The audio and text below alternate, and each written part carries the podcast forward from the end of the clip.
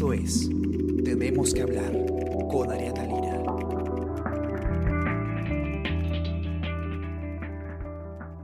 Hola, hola, ¿qué tal? ¿Cómo están? Está con ustedes Ariana Lira y hoy tenemos que hablar de la segunda fase de la reactivación económica, porque hoy, 5 de junio, ha entrado en vigencia ya la fase 2 de la reactivación de la economía. Es el decreto supremo que aprueba la fase 2 de la reanudación de actividades económicas dentro del marco de la declaratoria de emergencia. Y esto significa que hay varias actividades económicas que van a, van a poder empezar a operar en el, en el estado de emergencia. Vamos a ver de qué se trata. Franco, ¿cómo estás? Hola Ariana, ¿cómo estás? Muchas gracias por, por la invitación. ¿Qué tal, Franco? No, todo bien. Franco es eh, Franco Balsa, él es periodista de Economía y Negocios de Diario del Comercio y él ha escrito la nota que van a encontrar ustedes hoy día en el diario, en portada, eh, que justamente explica a detalle cuáles son eh, las actividades que van a poder reiniciarse eh, ahora en esta segunda etapa. Recordemos, el gobierno promulgó la reanudación de actividades económicas de forma gradual en cuatro fases. La primera fase inició hace aproximadamente un mes y se reanudaron 27 actividades relacionadas a la minería, industria, construcción, servicios, turismo y comercio. Ahora, en esta segunda fase, inician sus operaciones la mediana y pequeña minería, mantenimiento de autos, labores jurídicas, proyecto de inversión, hospedajes, entre otros. Y, y, nada, mira, lo, lo, que más veo que se comenta en redes sociales, Franco, es que se va a poder, eh, se, se, está autorizando la venta y, y, la producción de bebidas alcohólicas. Así es. Sí, es uno de los... Lo que más ha llamado la atención, parece, en la cuarentena la gente... Sí, de hecho, el, un inicio, antes incluso de esta segunda fase, había toda una controversia con respecto a si se podía vender bebidas alcohólicas o no. De hecho, algunas municipalidades eh, haciéndole algunos problemas a, los, a las tiendas que vendían bebidas alcohólicas. Además recordarán algún pasaje de una intervención policial porque algunas uh -huh. personas están bebiendo eh, alcohol en sus casas. Y, y uh -huh. había toda este, este, esta controversia si se podía tomar o no alcohol, y es más, y, y sobre todo si se podía vender alcohol en, en el, durante el estado de, de emergencia. Ajá. Y luego el Ministerio de Producción autorizó la venta de bebidas alcohólicas, pero no autorizó la elaboración de las bebidas alcohólicas. Ok, que se venda lo que hay, pero no podemos producir. Así es, todo el stock que tenían guardado, las empresas cerveceras, empresas de vino, de pisco, podían venderlo, podían venderlo, pero no podían elaborar. Ahora en esta segunda fase, a partir del día de hoy, las empresas ya pueden iniciar la elaboración de estas uh -huh. bebidas alcohólicas. Y, y, recordamos, pues, este, Franco, esta, esta imagen de, de, las colas, ¿te acuerdas? En Piura, eh, porque llegó cerveza, ¿no? Y la gente fue a hacer la cola por la cerveza, justamente porque no había, eh, no, no, había mucha... No estaban abastecidos, pues, los locales con, con bebidas alcohólicas. No, ha, ha, habido mucha controversia en torno a, a, al tema de, de, en general, de las bebidas alcohólicas durante el estado de emergencia, como dices tú, ¿no? Pero bueno, se zanja finalmente eh, con este decreto supremo y, y, bueno, más allá de las bebidas alcohólicas, que es lo que más he estado comentando, parece en, en redes sociales, hay varias otras actividades eh, que, que, se retoman, ¿no? Como por ejemplo la venta y mantenimiento de autos, eh, autopartes, etcétera. Y, y, cuéntame tú, en realidad, más o menos, cuáles son los sectores que van a volver a operar ahora. Sí, estamos viendo que el... Bueno, primero el sector de la minería es muy importante. Uh -huh bueno, digamos, por el peso que tiene la minería dentro del de PBI nacional, que es eh, un, gran, un porcentaje más alto eh, proviene del sector minero. Eh, uh -huh. Prácticamente hoy ya se, la minería va, va, a poder operar al 100%. En la primera uh -huh. fase solamente estaba permitido las empresas grandes de la minería, que era alrededor, representaba alrededor del 60% más o menos del sí, 60% de, de, toda la producción nacional. Estas son, son cifras uh -huh. del, de la Sociedad Nacional de, de Minería. Uh -huh. Y ahora, con, con esta segunda etapa, se reactivan las medianas y pequeñas eh, empresas de mineras, con lo cual, según, okay. según Pablo de la Flor, hablaríamos de un 35% adicional. Ya estaríamos por, ya estaría por encima del 90%. Entonces, uh -huh. ya es algo importante por la cantidad de, de empleos que da y además el, los ingresos que le, que le, genera al Estado mismo. Uh -huh. Claro, o sea, ahora ya, ya van a entrar en funcionamiento también la pequeña minería, la minería artesanal, ¿no? En general, la, la la industria casi por completo, entonces ya. Sí, eh, sobre todo también, por ejemplo, algo interesante que las muchas medianas em, mineras se encargan precisamente de la producción del oro. Y esta, esta segunda fase permite exactamente eso, ¿no? Que, las, la- que se, se produzca oro en el Perú. Ujú. Después Ujú. tenemos también el, el tema de ventas de vehículos automotores, carros y, y motocicletas, algunos vehículos no motorizados y la venta de los, re- de los repuestos de estos. Eh, también se, se abre paso en el sector construcción prácticamente ya a todo. Hablamos de inversión pública, inversión privada, asociaciones público-privadas, todos los proyectos que, que pueden haber eh, con, con un posible margen de error que no sea 100%, 100%, pero ya casi a su totalidad eh, las empresas de construcción vuelven a operar y, y de hecho es un sector importante porque el número de empleos que da, eh, la inversión Claro. pública y, y privada, o sea, digamos, es com- completo, ¿no? Generas... eh, Sin duda mucho empleo, ¿no? Claro, Ajá. tanto del Estado como del sector privado. Pero había un tema interesante que, que tú planteas en tu nota, eh, so- justamente sobre el- el- el- la industria de, de construcción, ¿no? Que es que si bien puede estar eh, lista la industria de construcción para operar, eh, hay un tema con, con toda la cadena, ¿no? ¿Qué pasa si eh, la empresa de construcción necesita, pues, no sé, colocar eh, algún material, madera, vidrios, eh, plástico, lo que sea, y esas industrias o esas em- actividades no tienen la autorización, se ve igual truncada la, actividad, ¿no? Que es más o menos lo que hemos estado viendo que ha,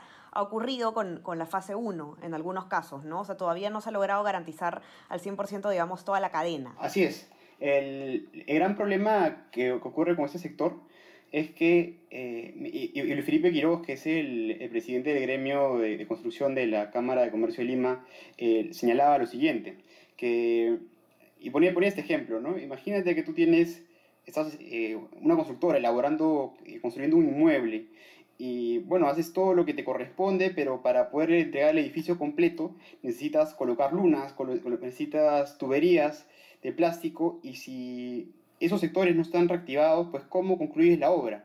Entonces necesitan que todo se, se, se reactive. Algo similar hablábamos eh, hace unos capítulos de tu programa eh, sobre el sector de la minería porque la minería puede operar, pero también es fundamental que el, el sector de la manufactura, que trabajan de la mano, también pueda brindarles los servicios y los productos que estos requieren para poder ejecutar sus operaciones. Sí, claro, exactamente. Tiene que haber un, un, digamos, un- una, una, una coordinación también en, en, en las, en, las, en los, las normas que se emiten en, en diversas industrias, ¿no? Para que esto camine. Sí, sí, sí, efectivamente. Y de acá también es importante comentarte algo, Ariana, sobre el tema del transporte. Y El transporte interprovincial, Así ¿no? es. Algo que se reanuda, pero no para todos. no para todo, exactamente. No es que mañana nos podemos ir de vacaciones eh, a, a Cusco, al norte, no. No, definitivamente no. Es solamente para los sectores que han sido reactivados en la fase 1 y en la fase 2 que empieza el día de hoy. El- ¿Esto qué ocurre? Eh, por ejemplo, en el caso de las mineras, ¿no? que a veces quedan un poco alejadas de las ciudades, o... entonces, para poder trasladarte hasta cierto lugar, pues la gente vivía, no sé, a veces mandaban la, en, en carros privados o en otras formas tenían para poder llegar en estos mismos buses interprovinciales.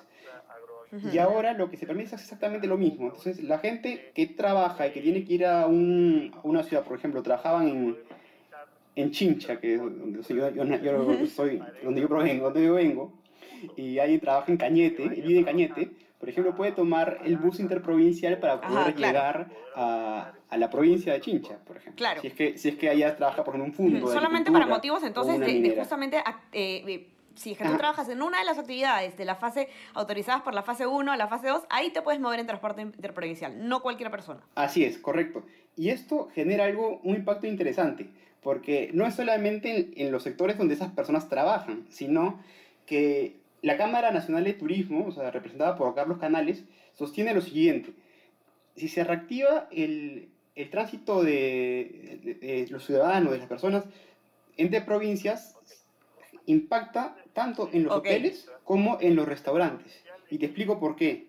Eh, algunas personas que, como te comentaba, mineras, por ejemplo, trabajan 15 días en una zona y 15 días se van a su casa. Pero durante esos 15 días, usualmente viven en algunos hoteles, eh, que algunos Ujú. tienen una cuestión especial, ¿no? algunos apart hotel, que le dan como que pequeñas cocinas, tienen Claro. como una habitación, como un Airbnb, Ajá. pero, pero formalizado, digamos. ajá. Entonces, esas personas se quedan en, en estos eh, hospedajes, esos hoteles, y además incentivan el consumo dentro de los hoteles como en los restaurantes de la zona. Así es, ok.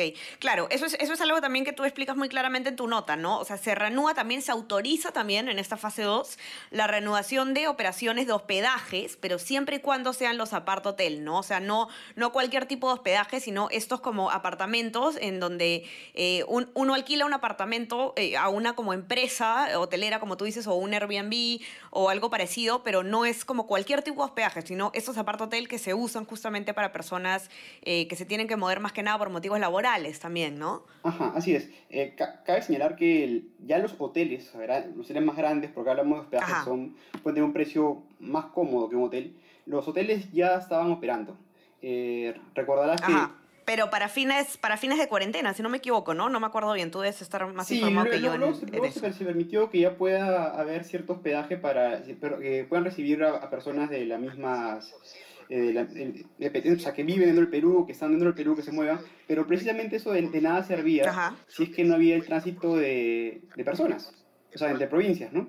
Porque si yo vivo en un lugar, pues tengo mi casa ahí, entonces no habría, no habría problema. Pero ahora que se va a, a permitir ese tránsito, va a impulsar mucho al sector hotelero y, y el comercio, sobre todo por los restaurantes. Ajá. Dinamizan, pues, de esa forma la- las economías locales y así la economía nacional. Sin duda. Sí. Y otra cosa que estaba viendo Franco también en una de las notas que publicamos en el comercio ayer es eh, que la ministra de Producción, Rocío Barrios, había dicho que los conglomerados comerciales, ¿no? como Gamarra, Polos Azules, Mesa Redonda, Las Malvinas, etcétera, van a poder reanudar sus operaciones fa- en esta fase 2, pero no de manera presencial, sino virtual, ¿no? Con el e-commerce. No es que vamos a poder ir a Polvos Azules a comprar, sino que eh, vamos a poder eh, comer- eh, ir a, a comprar, pero a través de internet, ¿no? A través de, de páginas web. ¿Es así? Sí, correcto, es- eso es cierto. Ahora se va a permitir el comercio electrónico y lo que mucha gente se preguntará, y por lo que todo, por las noticias que hemos estado viendo, es, pero, wow, somos, hablamos acá de pequeños empresarios. ¿Y cómo Ajá. van a hacer todo ese trámite del, del- del plan de seguridad que hay que presentar a ambos sectores? Eh, lo- lo- la buena Ajá. noticia es que se ha simplificado este proceso. En un inicio, cuando tú elaborabas el plan, la- el plan de vigilancia de que tenía que elaborar cada empresa para poder operar, En la fase en la 1. fase 1, tenía que presentarlo Ajá. a su sector, diga- digamos, Ministerio de Producción, Ministerio de... Claro, Ajá. si eres una empresa minera, tenías que presentar uno al MINSA y otro a tu sector, me parece, ¿no? Así funcionaba. Y uno al Ministerio de Energía y Minas. De acuerdo, entonces lo, presen- lo presentabas a tu, al sector a cargo y además al sector de salud. Entonces, y después este documento se subía al SISCOVID, que es el Ministerio de Salud, y este lo revisaba y lo aprobaba. Ahora, el- ya con eso ya puedes, ya puedes operar, ¿no? A, a partir de ahora, lo que, se, lo que se, se ha dictaminado es que solamente armas tu plan, lo cuelgas en el SISCOVID y estás listo ya para operar. Ok, o sea, no hay que esperar ahora una aprobación previa para, para iniciar actividades. Basta con que tú lo cuelgues y ya comienzas a operar y luego se hace un control, digamos, a ver si se cumplió o no el requisito. Así es, Aleatorio, me imagino. Si solicitas la, la- la autorización a, a- a tu sector, algo muy sencillo, después armas ese, ese plan y lo cuelgas inme- inmediatamente, puedes operar y ya viene el control después de parte de la SUNAFIL. Ujú. Entonces, y- de esa manera se, se tiene previsto recortar los, los plazos, porque una de las grandes co- incomodidades y problemas que hubo al comienzo eran los plazos, el tiempo que demoraba desde que iniciabas tu, tu solicitud hasta que te autorizaban, era un plazo largo y muchas veces pues eh, pasaba largo tiempo y, y no podían operar. Ahora, como Ujú. estamos hablando de muchos independientes, eh, eh, empresas más pequeñas, se ha dado esta gran facilidad. Y un dato acá interesante, que esta segunda fase, Ariana, eh, incluye a un aproximado de 780.000 empresas, según la ministra de Producción. De este monto, el 93 son microempresas. 93%. 93% son microempresas. Ah, wow, qué buena noticia, ¿no? Sí, e, esto... Porque justamente la preocupación había sido eh, lo que tú comentabas hace un rato, ¿no? Que la fase 1 era como eh, muy fácil de, de, operar si es que eras una empresa grande, con mucho dinero, pero más difícil si eras pequeña. Correcto, correcto, así es. Era, si eras pequeña, pues las, las posibilidades que tenías eran mínimas. Ahora, eh, ahora se facilita esto y, y es una gran noticia por todo la, el nivel de desempleo y empresas que estaban sufriendo mucho al estar paralizadas. Excelente. Entonces, eh, nada, Franco, vamos a. Todos nos beneficiamos con esto. Nos beneficiamos los consumidores que vamos a tener más actividades. Eh, más actividades para, para, comprar, para las cosas que, que podamos estar necesitando en el camino y por supuesto la cantidad de empleo que, que se va a, a, generar, a reanudar y, y, aliviar la situación económica que a todos nos está golpeando definitivamente. Eh, así que mucha responsabilidad también de las empresas, ¿no? Es importante que las empresas sean muy, muy responsables con, con su personal, con sus protocolos, para que podamos seguir avanzando a, a un mejor escenario económico, pero siempre teniendo como prioridad el tema de la salud pública. Y bueno, dicho eso, nada, Franco, este, muy interesante. Entre los que nos están acompañando a leer la nota de Franco a nuestra web, elcomercio.pe, y también todas las otras notas que tenemos para ustedes en portada. Y no se olviden de suscribirse a todas nuestras plataformas eh, como SoundCloud, Spreaker, Spotify, Apple Podcast, para que puedan escuchar este podcast y muchos más. Y suscríbanse también a nuestro WhatsApp, El Comercio Te Informa, para que les pueda llegar a lo largo del día todo nuestro contenido, no todo nuestro contenido informativo porque sería un spam total, pero lo más interesante que, que va pasando durante el día sin, sin abrumarlos tampoco de información, que no es la idea. Eh, y nada, eso, que tengan un excelente día y tú también, Franco, cuídate mucho. Muchas gracias, Ariana. Ya nos estamos, estamos conversando. Gracias a todos los que escucharon este podcast. Así es. Chau, chau. Cuídense. Chao. Esto fue Tenemos que hablar. Esto fue El Comercio Podcast.